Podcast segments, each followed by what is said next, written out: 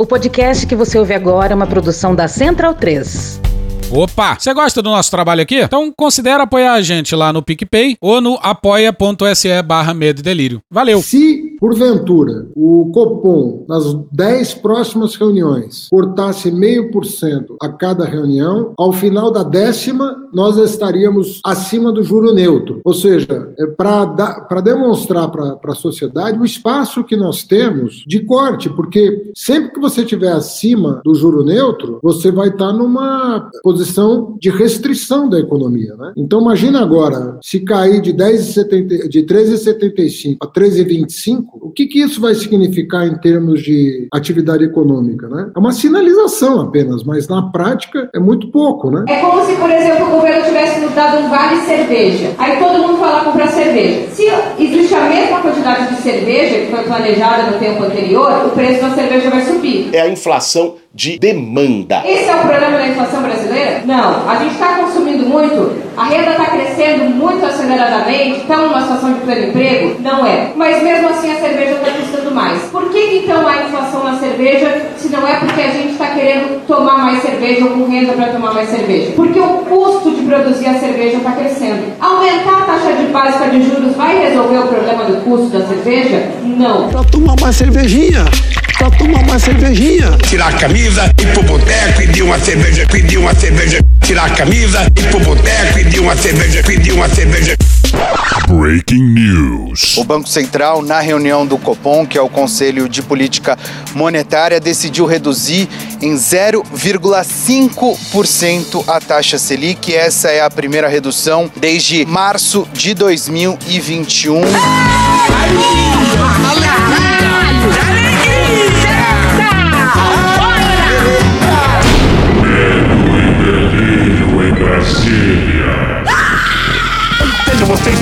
percebem a loucura? Legal. Olá, bem-vindos ao Medo e Delírio em Brasília com as últimas notícias do que restou do Brasil. Bom dia, boa tarde, boa noite. Bom dia, porra. Por enquanto. Eu sou o Cristiano Botafogo. Cristiano, seu lixo. Salve, Cristiano, seu lixo. Beijo, Cristiano, seu lixo. Cristiano, seu lixo. Seu lixo. Seu lixo. Seu lixo. Seu lixo. lixo. E Cristiano. Aquele verme maldito. E o Medo e Delírio em Brasília. Medo e Delírio, um beijo assim. pra eles, né? Fora seu Medo e Delírio em Brasília. É escrito por Pedro Daltro. Um abraço, Daltro. E um beijo pro Pedro Daltro. Valeu, Pedro Daltro. Pedro Daltro. Pedro Daltro. Pedro Daltro. Pedro Daltro. Pedro Daltro. Um beijo pro Pedro Daltro. Esse é o episódio dias 209 a 212. Ah, é? Foda-se. Bora passar pano? Não. Tá, mas bora tentar passar um pouquinho menos de raiva? Bora! Bora! Bora! Bora! Braga Neto, hein? Esse Braga Neto. Atenção! Atenção, chegou Chatuba, hein? Tamo de volta e tenha sua calma. Sobre o tal Air quotes. inquérito militar, a gente vai falar no próximo episódio. Desde já fica o comentário que justiça militar. Sua mão na plural. Justiça militar é nada mais do que uma impossibilidade. Paradoxo. Ah, sigamos. Vamos seguir. A gente precisa fazer um parênteses sobre o último episódio, sobre a parte do Campos Neto e o Pix. É óbvio que a gente não tem nada contra inovação, né? Tenho até amigos que são. Nem contra o Open Finance, nem contra a democratização do acesso aos serviços bancários. Óbvio! Calma, por favor! O problema é quando a inovação está a serviço apenas e tão somente do mercado financeiro. E é isso que o Campos Neto quer e deixou bem claro. O importante era mostrar que o bolo, né, a torta como um todo ia crescer. Vai entrar o grosso. Inovação boa tem que também trabalhar para diminuir a obscena margem de lucro dos grandes bancos. Tão obsceno, Isso sim é inovação boa, injetando grana na economia real. tão cheirosa e sensual. E parecem já haver subsídios suficientes para concluir que o Campos Neto tá lá para fazer avançar os interesses dos bancos. Então ele não vai fazer isso. Eu quero que o mercado se exploda, pô. Ninguém acha que o Campos Neto tá de fato preocupado com democratização, né? Ei, fodendo! Pois bem, vencidas as preliminares, Você me invade. Calma. vamos então falar da BIM. Inteligência, inteligência, inteligência, inteligência, inteligência, inteligência, inteligência. Sobre algo que em parte já era sabido. Bora pro Matheus Vargas no dia 28 na Folha. Agentes de inteligência do governo Jair Bolsonaro do PL Ao centrão! elaboraram mais de mil relatórios sobre a pandemia, Caralho! projetando aumento no número de casos e mortes no Brasil, enquanto o ex-presidente boicotava medidas de combate à Covid-19 e o acesso às O vacinas. número de pessoas que morreram de H1N1 no ano passado foram na ordem de 800 pessoas. A previsão é não chegar a essa quantidade de óbitos no tocante ao coronavírus. Eu fui o único chefe de Estado do mundo que foi na contramão do que se pregava no tocante à pandemia. O único. E uma coisa tem que ficar clara. Isso precisa ficar muito claro. Ninguém nunca suspeitou que o governo de generais de Bolsonaro tenha sabotado o combate à pandemia por não ter informações corretas e necessárias para uma tomada correta de decisão. Ninguém. Não foi por falta de informação que eles sabotaram. Afinal, eles sempre souberam o que, que precisava ser feito. E nem precisava de relatório qualquer da ABIN para isso. O vírus podia ser novo, mas doenças respiratórias não. Havia já a experiência da China e da Europa. Organizações de saúde cuspiam recomendações: isolamento, máscara, ventilação de ambientes, vacina, controle de fronteiras, tudo já era sabido. E não é à toa que só o governo brasileiro rumou na direção contrária. Talvez eu tenha sido o único chefe de Estado do mundo todo que teve a coragem de se insurgir contra essa política do fica em casa. Pois é, e com uma confissão atrás da outra. Mantidos em sigilo durante a gestão passada, os documentos foram produzidos ao menos de março de 2020 a julho de 2021. O material tem folhas com carimbo da Agência Brasileira de Inteligência, do Gabinete de Segurança Institucional ou sem identificação de autor. Os agentes da ABIN e do GSI citam o distanciamento social. Desde o primeiro dia da pandemia, nunca deixei de estar no meio do povo. Eu tenho que estar no meio do povo. Inclusive, Queiroga, sem máscara. E a vacinação. Eu não vou tomar vacina. Eu não vou tomar. Eu não vou tomar. Distanciamento social e vacinação como formas efetivas de controlar a doença. Mostram também estudos que desaconselham o uso da cloroquina. Deus foi tão abençoado que nos deu até a hidroxicloroquina para quem se acometer da doença. Eu confio na hidroxicloroquina. E você? Não. E alertam sobre a possibilidade de colapso da rede de saúde e funerária no Brasil. Eu vi que o povo em Manaus ignorou o decreto do governador do Amazonas. O nosso trabalho em Manaus, o meu trabalho, do, do Pazuello como ministro da Saúde, é, foi, foi muito bem feito naquela região. Pois é, mas foda-se a BIM do Ramagem e do General Heleno. Vamos falar do que importa nesse ponto específico. Os ex-ministros Braga Neto da Casa Civil, Eduardo Pazuello da Saúde não quiseram comentar os relatórios. Por que será? Se o nosso governo falhar, errar demais, todo mundo erra, mas se errar demais, essa conta irá para as Forças Armadas. Bom, o Pazuello, na época, era general da ativa. Abraço, galera! E o Braga Neto, na Casa Civil, coordenou a resposta do governo à pandemia e, portanto, pode-se dizer que participou de forma importante da sabotagem federal às medidas de combate à pandemia. A cabeça da Casa Civil à época era Braga Neto, o general Braga Neto. Esse bosta Braga que é um neto.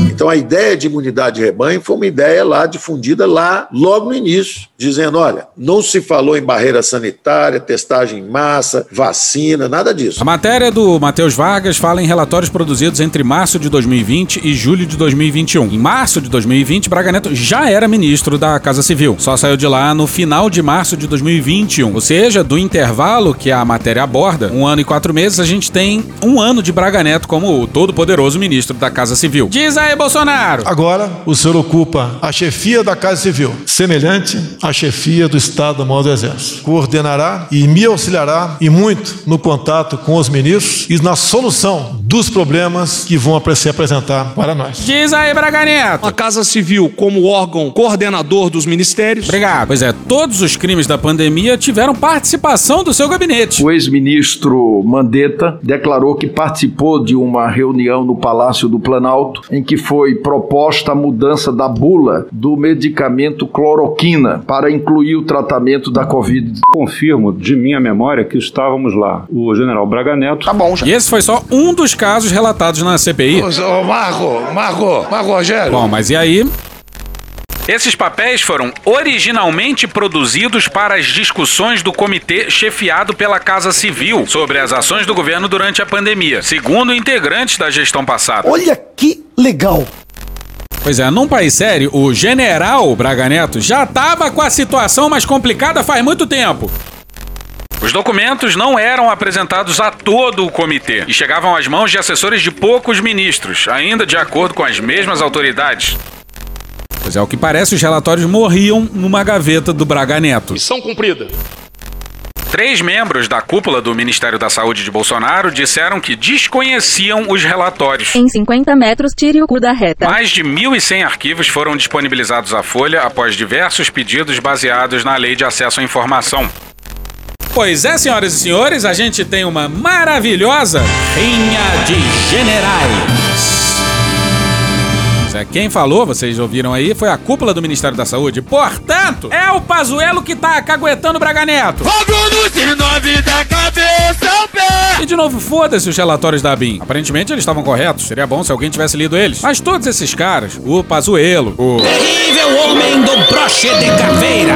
e os demais militares do Ministério da Saúde não fizeram merda atrás de merda porque, ah, faltou os relatórios da ABIN ou faltou informação. Alguém realmente acha que o Pazuelo ou o Ministério da Saúde teria agido de forma diferente se tivesse lido o relatório da ABIN? O uso da máscara, o afastamento social, as medidas de isolamento, medidas de. todas as medidas restritivas ou não, isso tudo você tem. Nós temos muita dificuldade de encontrar o que deu certo e o que deu errado. Depende de cada lugar. Deu cu! Mas ainda assim, ao que parece, um general vai querer foder o outro. A gente precisa torcer pela briga. Rinha de generais. Chega! Mas olha só, nome do Braga Neto só aparece uma vez. O mesmo Braga Neto que não foi chamado pra depor na CPI da Covid. Pode fazer 50 notas contra mim, só não me intimidem. O mesmo Braga Neto que era vice do Bolsonaro, mas que é imune aos crimes eleitorais cometidos pela chapa. No julgamento recente, né? O Bolsonaro foi tornado inelegível, mas o vice dele não. E lá vem mais! Ao menos oito informes dos primeiros meses da pandemia citam manifestações de entidades científicas e governos estrangeiros desaconselhando o uso da cloroquina ou da hidroxicloroquina. Ah, não tem comprovação científica que seja eficaz, mas também não tem comprovação. Cara a boca! Abre aspas, estudos recentes realizados em pacientes com Covid-19 que usaram esses medicamentos Aquilo que eu tomei, aquilo que eu mostrei pra Ema, identificaram graves distúrbios do ritmo cardíaco, em alguns casos fatais, particularmente se utilizados em dosagens altas ou em associação com o antibiótico azitromicina. um pazuelo aqui, tá ok, pessoal? Fecha aspas, afirma relatório de 23 de abril de 2020. Pois é, graves distúrbios do ritmo cardíaco. Quando Bolsonaro teve Covid, segundo matéria da Naira Trindade no Globo na época, a Sociedade Brasileira de Cardiologia sugeria eletrocardiogramas no primeiro, no terceiro e no quinto dias de uso da hidroxicloroquina. Bolsonaro fazia dois por dia. Não é exatamente algo que todo mundo possa fazer, né? Ah, e o Aras, atualmente em franca campanha pela recondução à PGR, Democracia, eu te amo, eu te amo.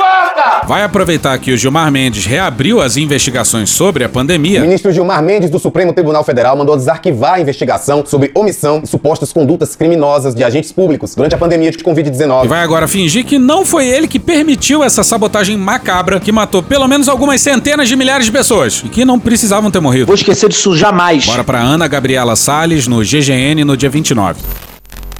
Abre aspas, esses relatórios da ABIN e do GSI, revelados pela Folha de São Paulo, jamais tinham sido enviados ao MP ou à PGR no curso das investigações e ações que tinham sido feitas. Fecha aspas, informou Aras ao Brasil 247. Abre aspas, eles são o fato novo que determina sim a reavaliação de todos os casos. Fecha aspas. É o caralho.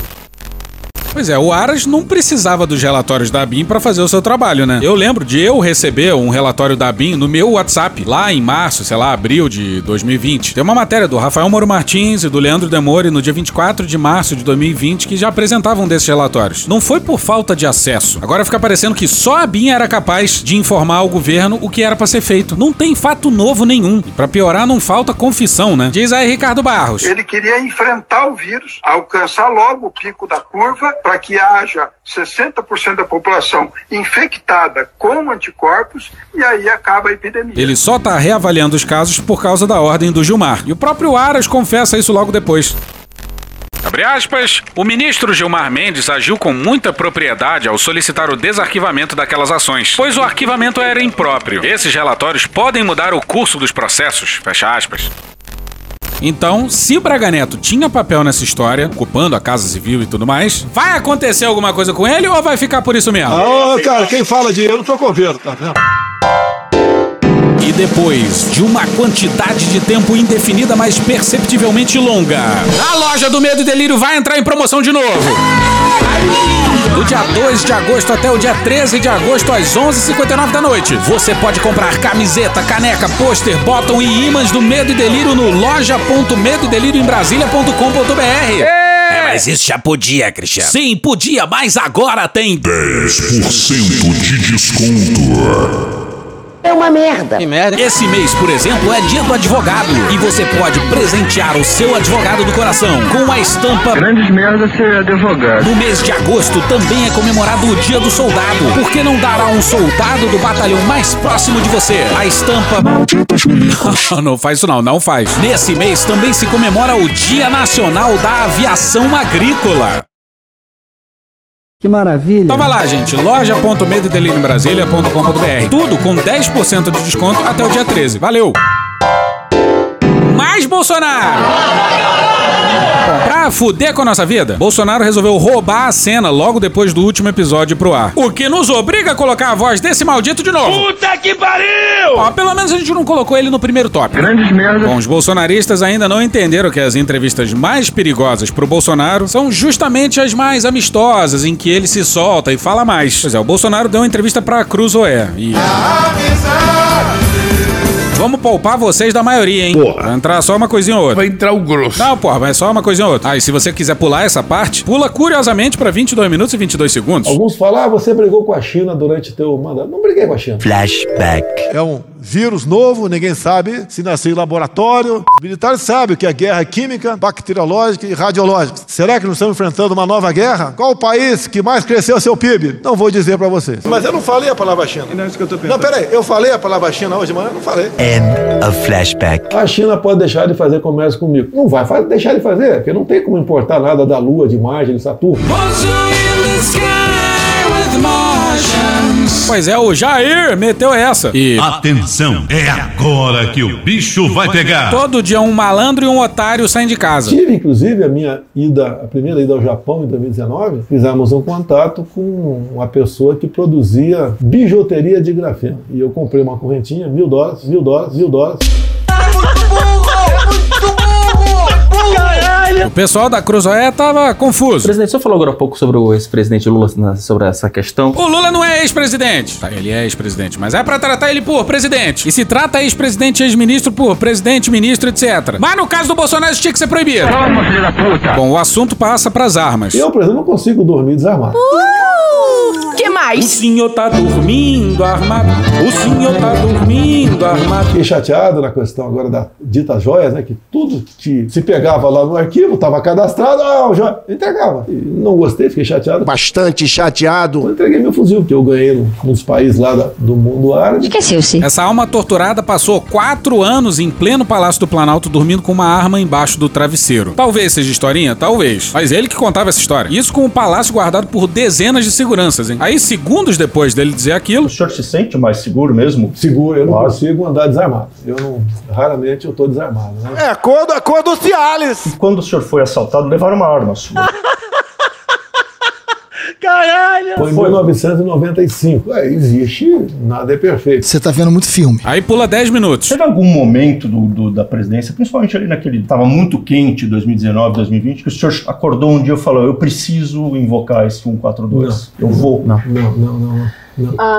Pois é, era pro Bolsonaro ter parado por aí, mas não. Sou ousado. Bolsonaro vai produzir provas contra si próprio por livre e espontânea vontade. Com tranquilidade. De novo! E presidente, deixa eu aproveitar só, a aí. gente o que, o que acontece? Quando você fala isso aí poderia ser levado como um golpe. Dar um golpe é a coisa mais fácil que tem. Extremamente fácil. Quer dizer, você tem que fazer alguma coisa. O duro. O que, que é dura? É o after day. É o after day. De novo, cara! O dia seguinte. O dia seguinte. Ah, agora eu entendi! Como é que o mundo vai se relacionar conosco? Se isso faz de nós um páreo internacional, então que sejamos esse páreo. Pois é, olha aí o Jair confessando De novo! que não havia condições externas para dar um golpe. Um movimento eh, que não pode acontecer, porque as consequências para essa mesma população que está na rua protestando seriam terríveis. E isso redundaria em sanções contra o nosso país e, consequentemente, não é, uma desvalorização da nossa moeda, aumento de juros, aumento da inflação e uma economia numa debacle que, consequentemente, traria maus resultados e uma situação muito difícil para toda a população brasileira. Pois é, pelas palavras do Jair, dar o golpe é de boa, é tranquilo, é fácil. O problema é o reconhecimento externo. Como é que você vai dar um golpe cuspindo nos seus vizinhos latino-americanos? Infelizmente, a Argentina aprovou o aborto. No meu entender, isso é assassinato. cuspindo nos europeus? Macron falou que estão botando fogo na floresta brasileira, o presidente devolveu. Falou que a mulher dele é feia, por isso que ele está falando isso. Cuspindo nos Estados Unidos? Todo mundo que tem riqueza não pode dizer que é feliz, não. Ele tem que tomar cuidado com a riqueza. Porque tá cheio de malandro de olho nela. O Brasil é um país riquíssimo. Assistimos há pouco aí um grande candidato à chefia de Estado dizer que se eu não apagar o fogo da Amazônia, levanta barreiras comerciais contra o Brasil. E como é que nós podemos fazer frente a tudo isso? Apenas a diplo- diplomacia não dá, né, Ernesto? E quando acaba a saliva, tem que ter pólvora, senão não funciona. Cuspindo nos maiores compradores dos nossos produtos? Eu falei a palavra China hoje de manhã? Não falei. Sem o apoio externo, também não tem o apoio interno. Sabe como é que é, né? Negócios. Não é à toa que a Fiesp e a Febraban foram assinar um manifesto pela democracia. Logo depois do evento diplomático mais louco da história. Lembram? O aniversário de carta aos brasileiros da democracia, os banqueiros estão patrocinando. É o Pix que eu dei, dei na paulada neles. E alguém, pelo amor de Deus, diz pro Bolsonaro que é day after, não after day. É o after day. after! E é impressionante como os entrevistadores da Cruzoé tentam ajudar, mas o Bolsonaro não deixa. Agora, presidente, é, eu queria só perguntar uma questão sobre o Mauro Cid, que já que a gente entrou nesse, nesse assunto. Pelo que o senhor falou pra gente, o golpe não foi discutido, não foi sequer pensado. Não, pensado, pensado, todo mundo pensa. Caralho! Pois é, o cara da Cruzoé já fez a pergunta direcionando o Bolsonaro, dizendo que o Bolsonaro nunca tinha pensado em golpe. E é desmentido pelo próprio Bolsonaro. Ele é meio sem noção. E nos lembrou esse trecho aqui. ó. Em algum momento da história da Fiocruz teve um aparelho reprodutor masculino na porta? Sim. Não, não, ela falou tênis, tênis. Não, senhor. Eles têm um pênis. O assunto passa para as mensagens do telefone do Cid. Aí o Bolsonaro fala do Ailton. Você tem que saber como é que é o Ailton. No início do ano 2000, ele foi excluído do Exército, num conselho de justificação. E foi embora sem ganhar nada. A, a- a esposa da época passou a ser pensionista de marido vivo. Um morto muito louco! O Ailton sempre foi muito. Tinha muitas limitações. Laudos, laudos O Bolsonaro vai jogar o Ailton debaixo do trilho, hein? E olha o que o Bolsonaro já falou sobre ele no passado. Ô Ailton, você sabe, você é um velho colega meu, paraquedista, tu é o meu segundo irmão, né? Primeiro é o negão, depois é você. Pô, tu sabe do carinho que eu tenho contigo, pô, da nossa amizade. O Bolsonaro gostava dele e era muito carinhoso com o Ailton Barros. Volta pra entrevista da Cruzoé. Já veio candidato várias vezes a cargos no Rio de Janeiro. Nunca conseguiu chegar perto. Tanto é que tem uma mensagem do Ailton, é minha pro Ailton, minha pro Ailton, falando mais ou menos o seguinte: "O Ailton, eu não posso nem falar o seu número. Eu nem posso declarar meu voto, né? Mas você é um cara que eu gostaria muito que tivesse sucesso aí na vida, ok? Você é meu 02, 01 era negão, porque os dois são negros, afrodescendentes, né? É bastante peculiar a cor da pele deles. É bastante peculiar a cor da pele deles. É bastante peculiar a cor da pele deles. Puta que pariu, Marquinho! Sempre em eventos militares, especial no Brigada Paraquedista, tá lá o Ailton conversando com todo mundo, fala. Coitado, eu não tenho condições de juntar meia dúzia de pessoas. Mas desculpa, não era do Ailton que eu estava falando. Essa mensagem é do Lavando. Que delícia esse grupo, cara! Pois é, o cara se confundiu. Falou sem querer que era o Ailton, o Bolsonaro esculachou o Ailton. E aí, logo depois, o entrevistador disse que, na verdade, a mensagem era do Lavande. Maravilhoso! E acabou essa desgraça de Bolsonaro falando. Mas. Infelizmente. A gente precisa continuar falando do. Jair! Que ficou 17 milhões de reais mais rico. Tivemos sucesso nisso. Bora pro Eduardo Gonçalves no dia 29 no Globo. O Conselho de Controle de Atividades Financeiras, o COAF, órgão de combate à lavagem de dinheiro, identificou que o ex-presidente Jair Bolsonaro aportou 17 milhões de reais em investimento em renda fixa. O valor é semelhante aos recursos recebidos pelo ex-mandatário em operações de PIX ao longo do primeiro semestre desse ano.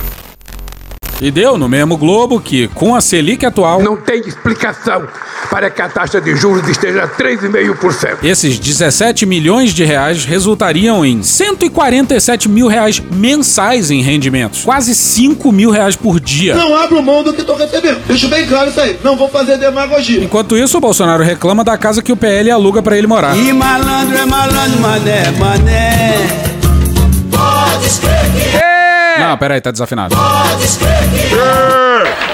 E a família Bolsonaro reclamou da quebra de sigilo. Tadinha. Tadinha, que barra. Palavras de Flavinho Desmaio no Twitter. Bolsonaro. Um assassinato de reputação sem precedentes contra o melhor. O melhor presidente que. o- O melhor presidente que o Brasil já teve. Nojento. Reviraram tudo, não encontraram nada. Mas qual o problema comprar com dinheiro vivo algum imóvel? Qual o problema? E mais uma vez quebraram a cara. Nunca houve qualquer vazamento, quebra de sigilo ou exposição sem embasamento de nenhum ex-presidente na história do país. Mas contra Bolsonaro vale tudo! Vale tudo, vale tudo, vale. Vale tudo.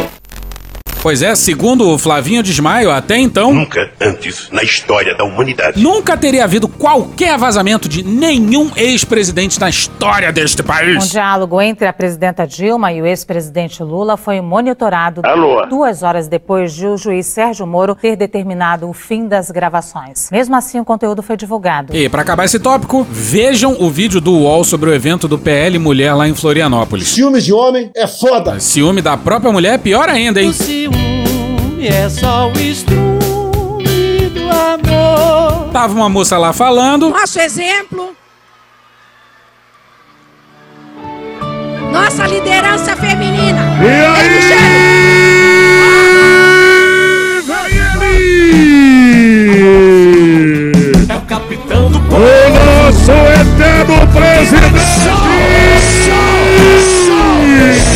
Pois é, era um evento do PL Mulher. Era pro Bolsonaro ter participado pelo telão, mas ele resolveu atropelar a Michelle. Ele é meio sem noção. Mas ele não gostou dos gritos de Michelle presidente. Ciúme é foda. O maior presidente da história do Brasil. Dá pelo menos um bom dia aqui, já que ele invadiu o evento das mulheres, né? Michelle falando em bom dia. Não obriga a gente a colocar isso aqui. Bom dia a todos, menos para a primeira dama, que eu já dei um bom dia muito especial para ela hoje. Acredite se quiser. Puta que pariu, Marquinho. Era pra ele aparecer no telão. Era pra ele aparecer no telão. Não era pra ele estar presente. Sai daqui, sai daqui, sai daqui, sai daqui. É. Vocês concordam com isso? Não?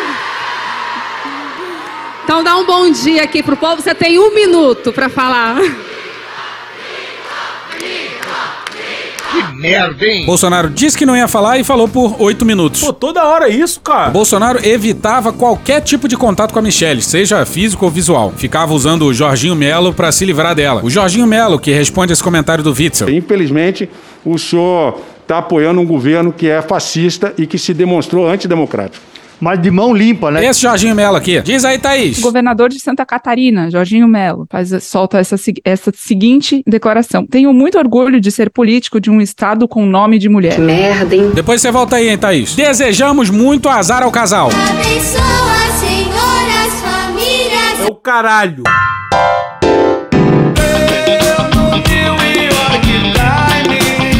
Pois é, deu no New York Times que faltou em Israel um Alexandre de Moraes para impedir o golpe do Netanyahu, que simplesmente tornou lei o Esse presidente não mais cumprirá. Agora o judiciário de lá não pode derrubar medidas do governo israelense. Ficou fácil demais. E olha que é o governo mais extrema-direita da história de Israel, hein? Bora pro Nelson de Sá no dia 30 na Folha.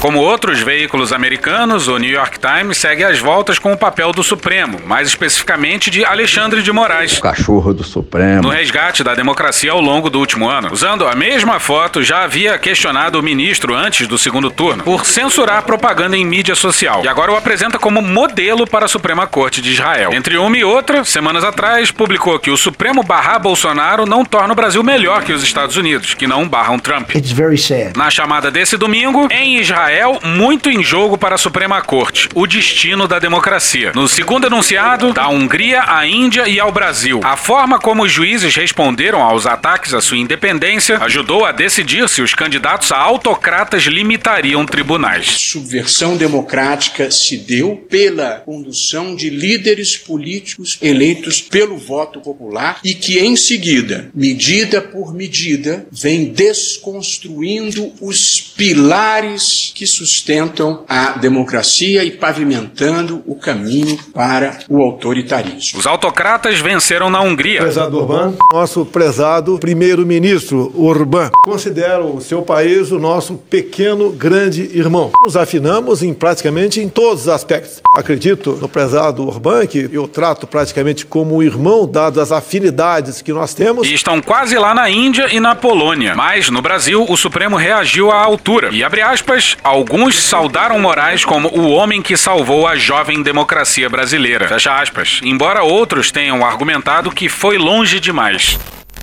Pois é, a gente só teve um herói porque as instituições dormiram furiosamente. Confesso, horas que foi um amor à primeira vista. Se elas estivessem funcionando, não precisaria de um ou dois ministros do STF salvando a democracia na unha. E o Xandão deve estar insuportável, hein? Um sujeito lombrosiano. Pois é, mas eu falei que a Thaís Bilenque ia voltar. Você quer saber mais sobre o Alexandre de Moraes? Então, escuta isso aqui, ó. Salve, Cristiano, seu lixo. E um beijo pro Pedro Daltro. Meu nome é Thaís Bilenque, sou jornalista da revista Piauí e apresento o podcast Foro de Teresina. Eu tô aqui para te convidar a saber um pouco mais sobre ele, que além de mandar e desmandar, emplacou grandes hits. Xandão. Sim, ele. Eu passei os últimos meses na cola do Alexandre de Moraes. Agora, no meu novo podcast chamado Alexandre, eu conto tudo o que descobri sobre o ministro e o papel dele na última eleição. Vem ouvir, o podcast está no ar em todas as plataformas de áudio. Pois é, corre lá, eu mesmo ouvi, tá do caralho. Mas continuando, seguindo na coluna do Nelson de Sá, que cobre o noticiário gringo, tem uma história maravilhosa que pode foder com a vida do Alan dos Santos. Sabe-se lá, porque diabos os Estados Unidos não extraditaram ele ainda. Tá, vá lá, o governo Bolsonaro não tinha qualquer interesse na extradição. Mas a gente já tá no oitavo mês do novo governo e até agora nada. Mas, para desespero do Alan dos Santos, o jornal seguiu discutindo a justiça brasileira. No caso, o ministro Flávio Dino, sob o título Brasil nega pedido de extradição dos Estados Unidos para suposto espião russo, que era visto em Washington como candidato numa troca de prisioneiros com a Rússia. Outros veículos também noticiaram, como a CBS, mas a atenção maior foi do Wall Street Journal, ressaltando que a troca de prisioneiros seria para libertar repórter do Wall Street Journal preso em Moscou, Evan Gershkovich. A rejeição é um golpe nas esperanças, escreve o jornal citando o site brasiliense Metrópolis, segundo o qual pesou para o não o caso Alan dos Santos, que segue nos Estados Unidos e fazendo ataques ao Supremo, sem extradição, apesar da prisão determinada por Moraes. Vai responder não, puta! Bom, digamos que agora os Estados Unidos têm um ótimo motivo para extraditar o Alan dos Santos. A destruição que, por exemplo, a masturbação causa no intelecto. Alô, Biden! Zé Biden. Quente Biden, Quente Biden, Quente Biden. A gente nunca te pediu nada, hein? A brutalidade nossa de cada dia. Pois é, mataram um policial da rota lá na Baixada Santista. Pois é, mais uma tragédia, mas infelizmente, como de hábito, nas horas seguintes a polícia cometeu mais uma tragédia e saiu matando gente por aí. É como se fosse obrigatório eles derrubarem corpos para deixar um recado macabro, como se isso fosse resolver algum problema. A incivilidade que marca a ação da polícia em comunidades pobres, o inaceitável eh, marcha sempre ao lado do inconcebível. Né? Não é aceitável que um policial seja assassinado por um franco atirador a serviço da bandidagem, como aconteceu com o policial militar Patrick Bastos Reis na cidade do, do, do, Guarujá. Mas não se pode conceber que, em resposta a esse homicídio, a polícia adote práticas criminosas como a tortura e a execução de uma dezena de pessoas. E quando policiais se nivelam a bandidos, aí a segurança pública vira um torneio de facínoras. Bora para uma matéria não assinada no Extra no dia 31. Nas redes sociais, policiais militares celebraram e fizeram a contagem das mortes em postagens. E não foram só os policiais, não. Olha o Mamãe Falei mostrando um pouco do que o MBL é feito, num vídeo com o título E a Rota Cancelando CPFs, hein? Deixo aqui registrado os meus parabéns ao Tarcísio, ao Derrite e a todos os policiais da rota que deram uma resposta imediata. Ah, mas então, irmão, Irmão, matou um policial? Tem que pegar 10 dos caras. É assim que é. Sempre foi assim e tem que ser assim. Meus parabéns a você. Pois é, tá dando super certo, né? A morte do policial foi na quinta. E durante um bom tempo, o Tarcísio e a polícia falaram em oito mortos. E a ouvidoria da polícia falava em 12. A polícia reclamava da própria ouvidoria. Mas, no fim das contas, o número final é de 14 mortos. É a operação da polícia de São Paulo mais violenta desde o massacre do Carandiru. 111 morreram. Repito, foi pouco. E olha as palavras que o Tarcísio enfileirou ainda na segunda, quando a contagem estava em oito corpos. Estou extremamente satisfeito com a ação da polícia. Um bando de cadáveres e o mórbido Tarcísio se diz extremamente satisfeito. Como que alguém fica extremamente satisfeito se o resultado, seja qual foi, inclui esse número de cadáveres? Nos lembrou muito a sensibilidade de um Wilson Witzel? O governador do Rio de Janeiro, Wilson Witzel, do PSC, comemorou o desfecho com a morte do sequestrador. E deu Leu na Folha que mortes em operação em Guarujá superam primeiro trimestre na Baixada Santista e 14 cidades do interior. E isso era quando a contagem oficial estava em 8. Pois é,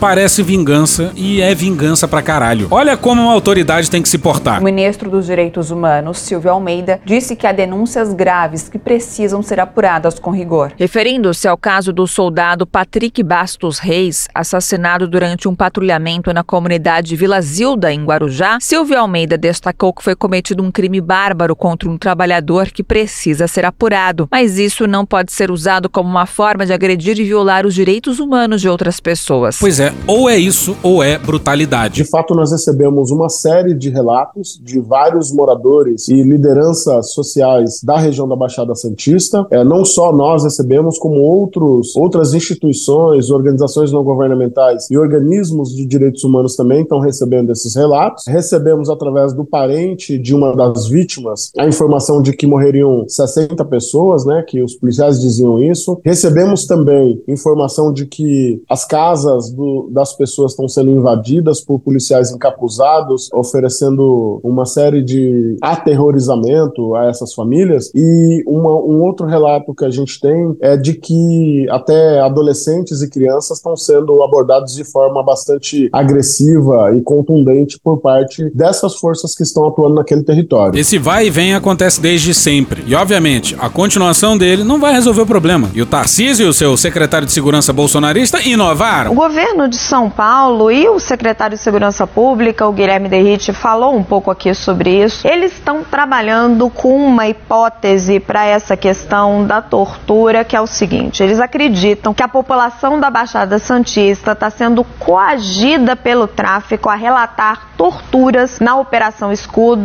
para desmobilizar a polícia. Van sério? Eu questionei o secretário Derrite se ele já tinha alguma evidência. Nem, nem, nem que não tem, nem que tem. De que isso tivesse acontecendo e ele citou operações passadas, não citou nenhuma evidência concreta agora. Por que será? E olha o naipe do secretário de segurança do Tarcísio, Rogério Pagnano, dia 2 na Folha. O chefe das polícias de São Paulo, o secretário Guilherme Derrite, da Segurança, que acompanha pessoalmente a operação policial em Guarujá, foi retirado do efetivo da Rota, um grupo de elite da PM, em razão do grande número de confrontos de pessoas mortas em serviço. Abre aspas, a real porque eu matei muito ladrão, fecha aspas, disse o capitão da reserva ao ser questionado sobre o motivo que o levou a deixar a rota. Grande paixão de Derrite, conforme declarou durante praticamente toda a entrevista. Abre aspas, a real é essa, simples, pá. Tive muita ocorrência de troca de tiro, eu ia para cima. Quem vai para cima tá sujeito. Troquei tiro várias vezes, uma atrás da outra, e isso acabou incomodando. Não sei quem, mas veio a ordem de cima para baixo, questão política. Tira o Derrite da rota. E fui convidado a me retirar, fecha aspas. A sensibilidade incrível desse homem. Pois é, aquela sinceridade cortante, ou melhor, perfurante no caso, e virou secretário de segurança do estado mais populoso do Brasil. E o problema não tá só do outro lado, não, hein, gente? Ah, não, de novo não! De novo não! Calma! Oi, pessoal. Hoje eu e o Leonardo Martins soltamos uma matéria sobre a polícia da Bahia, trazendo um, um retrato do que pensa o governo, os governos do PT, em especial o último governo do Rui Costa, que é ministro da Casa Civil hoje, do presidente Lula, em que viu, a Bahia viu no período de governo dele, entre 2015 e 2022, uma explosão de letalidade policial, uma alta de 313%, levando a polícia da Bahia em 2022, segundo o Anuário da Violência, a ser a polícia que mais matou pessoas no Brasil. Foram 1.400 mortes. Caralho! E a nota, em seguida da publicação do anuário do governo da Bahia, afirma que não conta, eles não contabilizam, é um questionamento, inclusive, das associações lá que lutam por direitos humanos. A Bahia não contabiliza no ranking de mortes violentas intencionais as mortes pelo chamado autos de resistência, as intervenções legais. Não pode, cara. Você tá maluco. Você tá maluco. E o que acontece?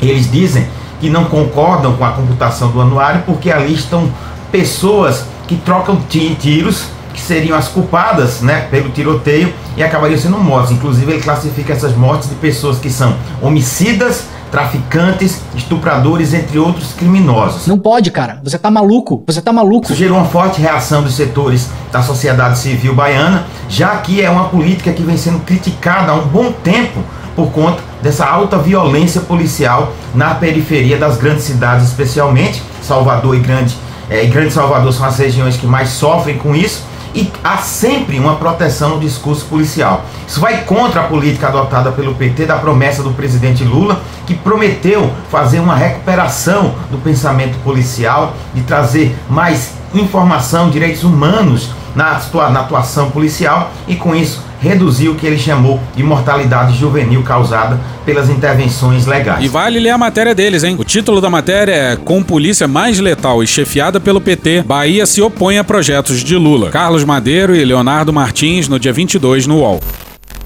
Abre aspas, há na Bahia uma articulação político-jurídica de não deixar responsabilizar a polícia militar. Porra, tá errado. Eles têm um acordo de letalidade que vem apresentando um resultado que, para nós, é de um genocídio. Fecha aspas, diz Wagner Moreira, coordenador do Grupo Ideias e articulador do Fórum Popular de Segurança Pública do Nordeste. Segundo ele, os movimentos sociais que lutam contra a violência policial denunciaram em várias ocasiões Rui e sua gestão pela falta de ações para reduzir a letalidade e pela falta falta de transparência dos dados. Abre aspas, o governo Rui Costa implementou um controle social da população preta por meio da força. Não existe política pública de segurança na Bahia. A polícia está solta, matando para dar uma falsa proteção à elite, mas ela não encontra respostas positivas nos resultados. Fecha aspas. A polícia foi feita para fazer segurança de Estado e segurança da elite. Eu faço política de repressão, entende? Em benefício do Estado, para proteção do Estado, tranquilamente. Mantém a favela sob controle. O estado do Rio de Janeiro vinha sendo há vários anos o primeiro lugar no ranking de letalidade da polícia. Mas a polícia do estado da Bahia, sob o Rui Costa, foi lá e roubou o lugar do Rio de Janeiro. Olha a merda! O mesmo Rui Costa que adora uma escola cívico-militar. Tá errado. Rui Costa é ministro da Casa Civil do Lula, um homem forte de um governo de esquerda. Amiga, não tenho como te defender. E pra fechar a nossa desgraça, bora pra um fio muito apropriado do ótimo Lucas Pedretti no dia 26.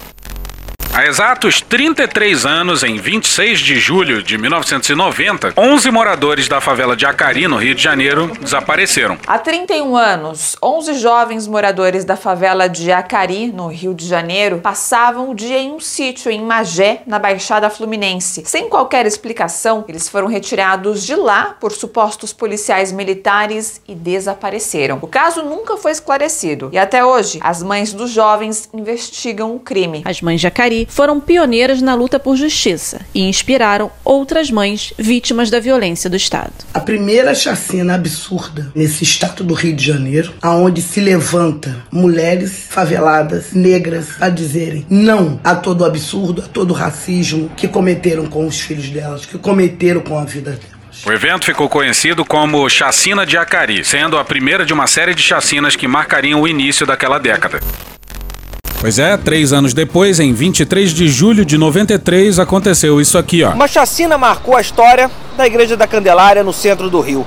Na madrugada do dia 23 de julho de 1993, dois carros com as placas cobertas pararam aqui. Na calçada, dezenas de crianças e adolescentes em situação de rua estavam dormindo. Instantes, rajadas de tiros. Alguns conseguiram correr, outros foram capturados, outros foram assassinados naquela mesma noite em outro canto da cidade. No total, oito mortos, variando de 11 a 19 anos. Wagner dos Santos sobreviveu e foi a principal testemunha. Na investigação da polícia, ficou indicada a participação de policiais militares. A motivação teria sido uma vingança, porque dois garotos jogaram pedra no carro da PM no dia anterior.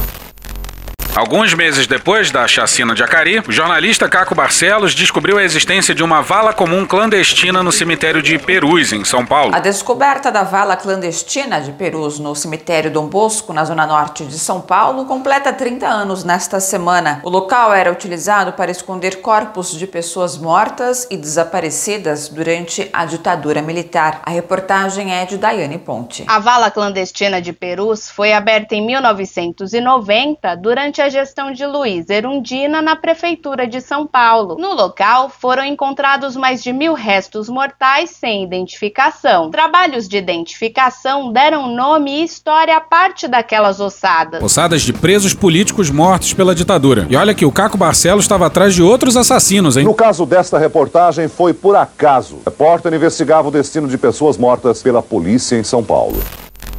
Desde 1979, familiares de militantes políticos assassinados na ditadura denunciavam que no local haviam sido enterrados seus parentes que seguiam desaparecidos. Tanto os jovens da chacina de Acari quanto os militantes da Vala de Perus foram mortos por agentes do Estado, sob tortura, e tiveram seus corpos ocultados. Vai tudo vocês pra ponta da praia! Apesar das semelhanças, os dois eventos não foram vistos pelo conjunto da sociedade como fenômenos da mesma natureza.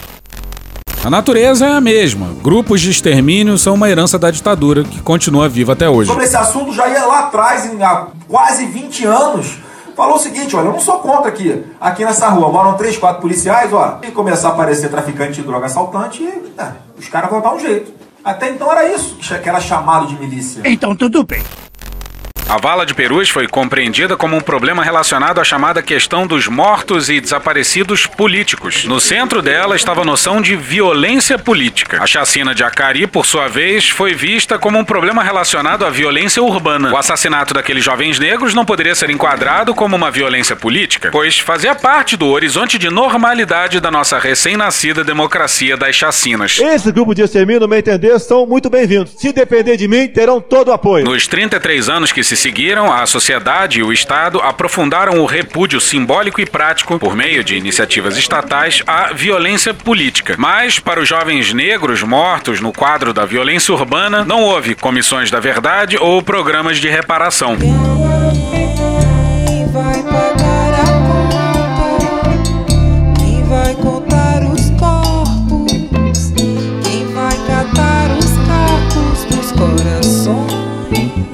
contrário, houve cada vez mais discursos e dispositivos voltados para criminalizar, encarcerar e exterminar a juventude negra e favelada. Essa violência não apenas não era repudiada, como era amplamente legitimada e demandada por setores cada vez mais amplos da sociedade. Raça, classe e território seguiram definindo que há corpos torturáveis, matáveis e desaparecíveis, do que Butler chamou de distribuição desigual do luto. O que isso nos ensina? No marco da reconstrução democrática pós-Bolsonaro, algumas lições. Em meio a um repúdio coletivo a tentativas de golpe de Estado, amplos setores da sociedade passaram a defender que o extremismo bolsonarista deve ser combatido, pois não cabe na democracia. certíssimo. Corremos, no entanto, o risco de repetir o grande erro da transição democrática, ou seja, repudiar a violência política representada pelo bolsonarismo, sem nomear como políticas as formas de violência que, na verdade, fundam e estruturam a extrema-direita no Brasil. O genocídio cotidiano da população negra, em nome de CPFs cancelados e coisas afins. carne mais barata no mercado Bolsonaro foi um dos poucos a romper o pacto proposto na transição, segundo o qual a violência política era inaceitável, mas a violência comum era legítima. Isso porque, para ele, também os conflitos políticos deveriam ser resolvidos com base na força. Era fácil encontrar nos anos 90 quem defendesse linchamentos, grupos de extermínio e a violência policial. O policial foi filmado arremessando um suspeito que já estava rendido de cima do telhado de uma casa. Nisso, Bolsonaro tinha muitos pares, mas ele era um dos poucos com coragem de ir a público dizer que FHC deveria ser fuzilado. Fazendo um trabalho que o regime militar não fez. Matamos 30 mil, começando com FHC. Não deixar pra fora, não. Matando. FHC fuzilado e Chico Lopes, então presidente do BC, num pau de arara, para ser mais preciso. Eu até sou favorável da CPI, no caso Chico Lopes, tivesse pau de arara lá. Ele merecia isso, pau de arara. Funciona. Eu sou favorável à tortura, tu sabe disso. Em 2018, o FHC anulou seu voto, Porra. coisa da qual ele se arrependeu depois. Votar em alguém que já confessou o desejo de te fuzilar ou alguém suave como o Haddad? Pois é, vai ver que, como disse o editorial do Estadão, a escolha era muito difícil. A esquerda deveria cumprir o papel oposto, de romper aquele pacto pela via contrária. Reivindicar que é profundamente política a escolha de encarcerar e exterminar nossa juventude negra, e que essa violência deveria ser tão inaceitável quanto invadir a Praça dos Três Poderes. Pois é. Repito. Reivindicar que é profundamente política a escolha de encarcerar e exterminar nossa juventude negra.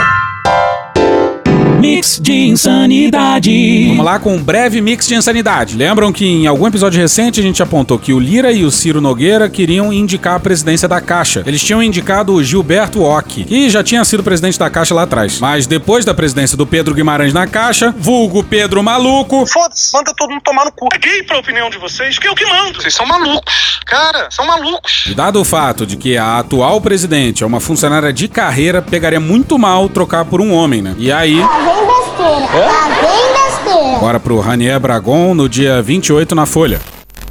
A ex-deputada federal Margarete Coelho, do PP do Piauí, cotada para assumir a presidência da Caixa Econômica Federal sob a bênção do Centrão, assina como advogada ações em que Arthur Lira, do PP de Alagoas, tenta censurar reportagens que considera negativas a ele. Puta que pariu!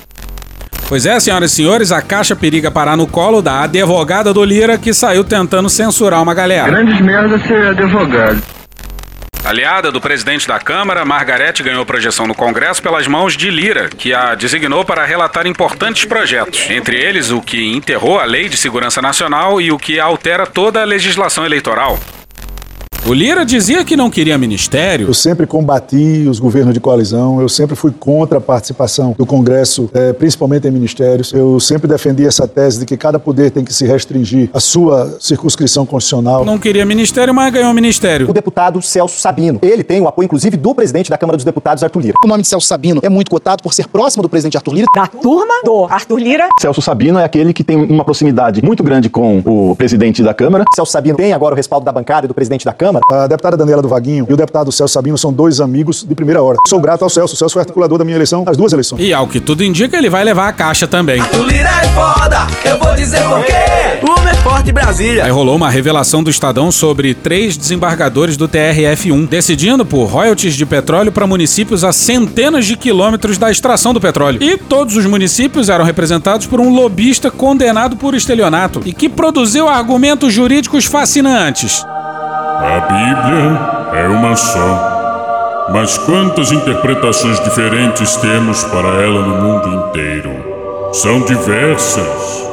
Pois é, um juiz deu ganho de causa pra isso aí, ó. Exigiu pagamento imediato antes do julgamento do mérito e o lobista embolsou 3 milhões de reais. Que maravilha. Aí o prefeito Bill de Lira também é cliente do lobista condenado por estelionato. Aqui, ó, ó, ele, ó, você vê, ó. É, você não tá me mostrando pra sair? Ora, porra. E levou 14,5 milhões de reais já devidamente torrados. E dois meses antes da decisão favorável, o lobista foi ao gabinete de Arthur Lira. Lira pediu mais prazo para responder à reportagem, mas depois preferiu não se manifestar oficialmente. Babaca do caralho. Aí o lobista já caguetou calado Lira. Que delícia, cara. Procurado, Oliveira diz ter conversado com Arthur Lira na Câmara sobre, abre aspas, consórcios que os municípios criam para poderem atuar no mercado de uma forma mais justa, fecha aspas. O Arthur Lira tá em tudo quanto é lugar. O rapaz aparentemente é viciado no escândalo. Ele parece mais desenvolto que o Eduardo Cunha, o que é uma proeza. Que Deus tenha misericórdia dessa nação. Aí lembra do Lula falando sobre a importância de alguma parceria com a Argentina para que a China não ocupasse esse vácuo e fudesse a nossa balança comercial com os hermanos? A Argentina pagou nesta segunda-feira um vencimento de cerca de 12 bilhões do acordo com o Fundo Monetário Internacional em yuanes, por meio de uma troca de moedas com a China e o empréstimo ponte com o CAF. A Argentina fez um swap cambial com a China e assim vai passar a comprar mais dos chineses e menos dos poucos produtos ainda industrializados do Brasil. Olha a merda aí. E vamos encerrar falando um pouco do Postman no IBGE. No último episódio a gente falou rapidamente e nesse episódio a gente também vai falar rapidamente, porque Foda-se. Não, porra, porque esse episódio já tá grande pra caralho. Vamos combinar uma parada. A gente é simpático ao nome do Postman, nem tanto pelo Postman em si, mas porque ele é uma das pouquíssimas sinalizações economicamente falando à esquerda do governo petista. O mercado tá em lua de mel com o Haddad. Uma festa danada. PT não tá tomando nenhuma medida que desagrade ao mercado. E o Postman meio que desafina o coro dos contentes. No IBGE ele não pode economicamente fazer muita coisa. E se fizer, tipo que estão acusando ele de ter feito no IPEA, tenha certeza que o primeiro a denunciar não vai ser nem a Tebet, mas o Haddad. E muito se fala do expurgo que o Postman teria feito no IPEA. Sobre isso a gente gostou da ótima explicação da Juliane Furno, que é a primeira coisa aí no parte logo a seguir. Acabou! Tchau pra vocês! Foda-se. E hoje a gente fica por aqui. Esse episódio são áudios de podcast no pé do ouvido, Juliane Furno, Guilherme Boulos, CNN Brasil, Orquestra Brasileira de Música Jamaicana, Choque de Cultura, Gil Brother, Hermes e Renato, Casimiro, Galãs Feios, Thaís Bilenque, Natuza Neri, Angu de Grilo, Samia Bonfim, Maria Rita, Xadrez Verbal, Mônica Debole, Breno Pires, Não Inviabilize, Alfredo Rolo, Globo News, Porta dos Fundos, História Pública, Estúdio CBN, Petit Jornal, Meteoro Brasil, Podcast Pauta Pública, Professor Pasquale, Carla Bora, Rádio Band News FM, Chatuba de Mesquita, Franciel Cruz, TV Câmara, Black Rock Brasil, Poder 360, Vando, Brasil Urgente, Leandro Rassum, Diogo Defante, TV Brasil, Gaveta, TV Justiça, Molejo, UOL, Canal Meio, Dom e Juan, TV Senado, Metrópolis, Moreira da Silva, Cidinho e Doc, Cine Trash, Midcast, TV 247, Rede Globo, Pesadelo na Cozinha, Instituto de Economia da Unicamp, Jorge Benjor, DPF Tubes, Fundo de Quintal, Antagonista, Cartoon Network, AFP Português, Beatles, Farid, Trio Nordestino, Bruno Aleixo, Flow Podcast, TV Pública de Angola, J Quest, Futurama, SATV, SBT News, Bonde do Tigrão, Fantástico, Planalto, Bezerra da Silva, Vai Que Cola, Tim Maia, NBR, Caetano Veloso, Programa Cadeia, Foro de Teresina, Catiuxa Canoro, Padre Cezinho, Cecília Oliveira, Podcast Alexandre, Raça Negra, Band News, Esse Menino, Podcast Ilustríssima, Jornal da Gazeta, Rede TVT, Intercept Brasil, Notícias de uma Guerra Particular, Parafernália, A Fazenda, Tá na História, Globo Repórter, TV Folha, Cultura Livre, Lued Luna, Elza Soares, Programa Silvio Santos, Cara do Engarrafamento da Brasil, Valem Bandeira, Bahia Cast, Júlio Lancelotti, Sintonia FM, Não Adivinho, Mídia Ninja, Ludmila Voloshin, TV Quase, TV Câmara Distrital, Banda Ed, Jovem Pan, Podcast Flip, MTV e The Office. Thank you! Se quiser e puder, pinga um lá pra gente no PicPay ou no apoia.se barra medo e delírio. Porra, doação ao caralho, porra. Não tem nem dinheiro pra me comprar um jogo de videogame, morou, cara? Assina o nosso feed no seu agregador de podcast favorito e dá uma olhada nas nossas redes sociais. E também no loja.medoedelirioembrasilha.com.br. Eu sou Cristiano Botafogo, o Medo e Delírio em Brasília é escrito por Pedro Daltro e um grande abraço. Bora passar pano? Não. Mas bora passar menos raiva? Bora. Me permite uma parte? Não lhe dou a parte. E eu não dou a parte pra esse sujeito aí, não. Juliane Furno, professora de Economia da UERJ. Então, muito se tem falado, né, nesse processo de, de crítica à indicação do Márcio Postman para o IBGE, de que ele teria feito uma gestão truculenta no IPEA e isso foi caracterizado pela demissão de vários servidores, um processo de perseguição. Na nota, que normalmente algumas pessoas usam para ilustrar, são citados quatro pesquisadores. E é bom relatar que nenhum deles foi demitido, até porque eles não eram servidores do quadro técnico do IPEA. Isso seria uma demissão. Seria o presidente do IPEA demitir é, trabalhadores do IPEA ou retirá-lo das suas funções. Dois desses pesquisadores, eles são, na verdade, servidores do BNDES que estavam cedidos para o IPEA. E outros dois tinham sido trabalhadores, servidores do IPEA que estavam aposentados e ainda, ao que me consta, né, utilizando as estruturas para fazer pesquisa que servia para interesses individuais, né? Não estavam compondo, exercendo tarefas do IPEA. Estes outros dois é, do BNDES, o que acontece é que sempre que um presidente novo entra em exercício, ele costuma mudar o que se chama de cargos comissionados ou convênios de pesquisa representados por esses trabalhadores que vêm cedidos de outro órgão, né? A mesma coisa acontece comigo, por exemplo. Hoje sou cedida da UERJ para o BNDES e quando mudar a diretoria, muito provavelmente o novo presidente vai me mandar de volta. Eu não vou alegar que isso foi uma demissão, é, até porque esse conjunto de cargos, eles estão relacionados a, sim, a gestão política, ideológica e a perspectiva que guia BNDES, IPEA. Há um processo de criminalização de uma prática que acontece de forma generalizada e que, na minha avaliação, é, inclusive, saudável, né? Você entra dentro de uma instituição, você é, dá a cara, né? A, a temática, o tom dessa instituição, desde que isso não seja uma violação de direitos trabalhistas, nem uma violação do caráter técnico-científico, né? Mas uma perspectiva de, de que pesquisas aquela diretoria vai motivar ou qual é a tônica que aquela diretoria, aquela presidência querem dar ao instituto. E muitas vezes isso não combina é, com quem estava em cargo de assessoria e chefia, que vinha de uma perspectiva ideológica distinta, né? Veja, isso é absolutamente natural. Por isso há esse conjunto de cargos de livre provisão que são é, modificados, né? Ou com a é, é, retirada, né?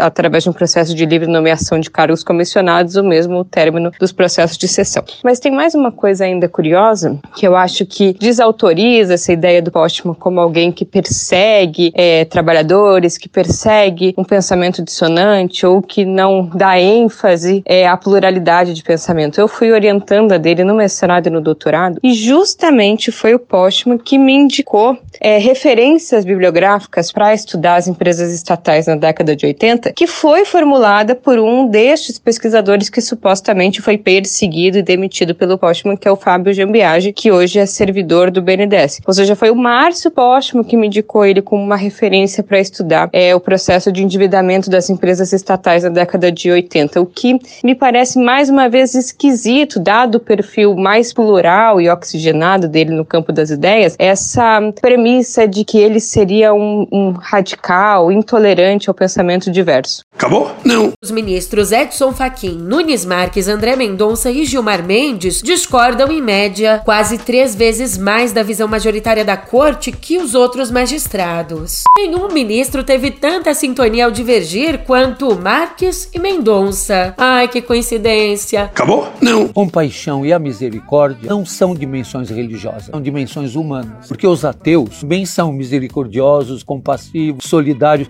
Não é uma prerrogativa dos religiosos. Muitas vezes, os que são religiosos é que são preconceituosos, discriminadores e não têm paixão e misericórdia. Acabou? Não. Você está dando uma carta branca para o governo central para muita coisa, para taxar, por exemplo, o que ele acha que faz mal para a tua saúde, faz mal para o planeta. Tem algum problema com o Bolsonaro, não sei qual é o problema. Acabou? Não. Meu último registro é de agradecimento à língua portuguesa, que nos ofereceu um prefixo que desde ontem alegra com cores solares a vida brasileira. O prefixo i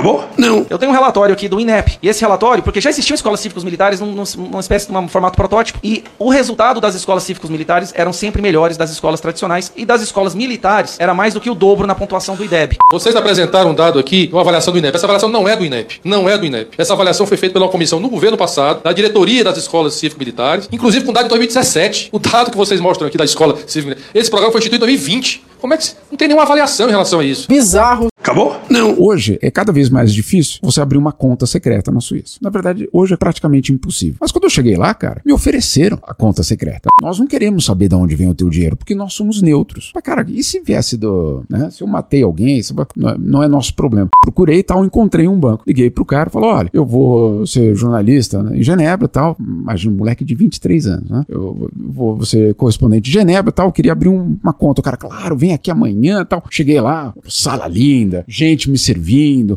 Cara, que espetáculo que é a Suíça, né? Já me trazendo cafezinho tal, puta tratamento. Aí o cara, você vai morar onde? Eu falo, moro na rua tal. Nossa, que espetáculo, eu conheço muito bem Genebra. Papo vai, papo vai. Aí ele fala, não, pode deixar que eu preencho aqui nome, tal, tal. Aí ele fala assim, primeira transferência vai fazer como? Aí, velho, eu tinha um, eu tinha um Civic Honda 93, que eu lembro na época que valia exatamente 4 mil reais. Eu falei, olha, eu vou vender meu carro, eu já pensando, né? Vou vender meu carro e essa vai ser a primeira transferência. O cara falou, e depois? Eu falei, bom, depois é, vai ter o salário. Ele falou, mas o salário de jornalista? É, é o que eu te falei. Eu e depois? Eu falei, como assim depois? Não, depois, mas eu vou ter salário todo mês. Eu tava super orgulhoso, né, cara? Vou ter salário todo mês, vou, vou, vou trabalhar lá. Eu falei, isso aqui é uma brincadeira? Eu falei, como uma brincadeira? Eu vi que ele tava meio incomodado, eu falei, olha, eu tenho um dinheiro no Bradesco, era no Bradesco, eu tenho um dinheiro no Bradesco, se quiser eu faço um cheque e a gente faz a transferência. Ele falou, você vai fazer cheque? Eu falei, como que eu vou fazer cheque? Claro que eu vou fazer cheque, qual é o problema? Falou, você vai avisar o banco? Eu falei, como avisar o banco? Eu preciso avisar o banco que eu vou fazer uma transferência para vocês. Aí ele bateu na mesa e falou, isso aqui é uma brincadeira. Eu falei, não, por quê? O que, que você... Você sabe quanto que precisa para abrir uma conta aqui? Eu falei, não tenho ideia. Falou, um milhão de dólares. Eu falei, essa eu não tenho. Aí o cara me respondeu, quer dizer que esse negócio de jornalista era verdade?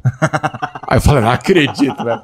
Caralho. Acabou? Não. Não é por vingança, não é por ressentimento. De verdade, eu não desejo mal, em termos pessoais, àqueles que são os meus inimigos. Não fui formado com esse espírito e com essa ética. Vingança e revanchismo não habitam meu coração, mas justiça e reparação sim. Porque se o que esse governo fez cair na história como alguma coisa razoável, é a democracia que perde. O que é crime tem que ser chamado de crime e tem que ser responsabilizado como crime. Acabou? Não. Bora ouvir a Ludmila Voloshin, advogada especialista em meios de pagamento e inclusão financeira. Open Finance, ou finanças abertas, é um conceito que defende que os dados financeiros pertencem aos seus proprietários, sejam pessoas físicas ou empresas, e que essas pessoas que devem ter a liberdade de compartilhar as informações com quem elas escolherem. Ou seja, ela é uma visão que propõe que através do consentimento do titular, os dados podem ser acessíveis a terceiros autorizados, promovendo então uma democratização do setor financeiro O Open Finance ele se expande para uma economia mais ampla de dados abertos que a gente chama de Open Data ou Open Tudo, é um sistema de economia de dados abertos, né? Que tem o potencial de acelerar a inovação, aprimorar a transparência e impulsionar o crescimento econômico. O consentimento do titular dos dados é o cerne desse movimento. É o titular desses dados que vai decidir com quem compartilhar as informações, quais são as informações que ele quer compartilhar, possibilitando assim uma gama de serviço e produto não só financeiro, mas diversificado e adequado às necessidades dessa pessoa. Agora, é, como em qualquer inovação disruptiva, tem muito risco associado. É, e um dos principais desafios é a segurança dos dados. Aqui é onde entra o papel do poder público, que é crucial na definição das políticas de regulação para garantir que esses dados sejam manuseados de maneira segura e ética. Além disso, é fundamental que a gente promova a educação e a conscientização sobre o compartilhamento de dados. O público precisa entender os direitos e os deveres dentro dessa nova economia de dados para que eles possam tomar decisões uh, baseadas, decisões que sejam informadas sobre como e com quem ele vai compartilhar essas informações. Para finalizar, o Open Finance e o Open Data, eles têm o poder de transformar a sociedade, trazendo mais transparência, eficiência e inclusão financeira. É, agora, essa transformação ela deve ser conduzida, obviamente, com responsabilidade, com uma regulação adequada e com educação para garantir que a promessa desse futuro financeiro mais aberto não vá comprometer a segurança, a privacidade e o bem-estar das informações das pessoas. Acabou? Acabou. Acabou. Beijinho, sigamos com muito amor e poesia. Ouve a voz do seu períneo. A boca é o ânus da face. Varanda do pum. Lexotan não se toma na veia. Quando você é jovem, qualquer pessoa que tem um baseado vira seu amigo. O Bolsonaro sendo atropelado. Tô de acordo. Fazer as pessoas passarem fome. É isso. Cenoura, cenoura, cenoura. Mais ou menos isso. Conversa de bêbado. Não é proibido no Brasil transar. Nem todo mundo reage bem a um eletrochoque, né? Antigamente as pessoas ainda coçavam a virilha, hoje nem isso coça mais. E agora em setembro vai entrar o grosso. Um opalão, um chevette, um gol bolinha. Nem todos os brinquedos têm a responsabilidade anatômica de um lango-lango. Vai deixar eles mijarem em cima de você? Ai, que dor no meu pau! Eu sou um especialista em pau. É a piroca. Eles têm um pênis. Cadê os machos? Desculpa. Desculpe. Desculpe. Desculpa. Desculpe. Tem idiota que a gente vê nas redes sociais, na empresa, né? Vai comprar vacina, só for na, na casa da tua mãe. Da mãe de quem, porra? Da mandioca, da mandioca, da mandioca, da mandioca. Da mãe de quem? Da mandioca. Caralho!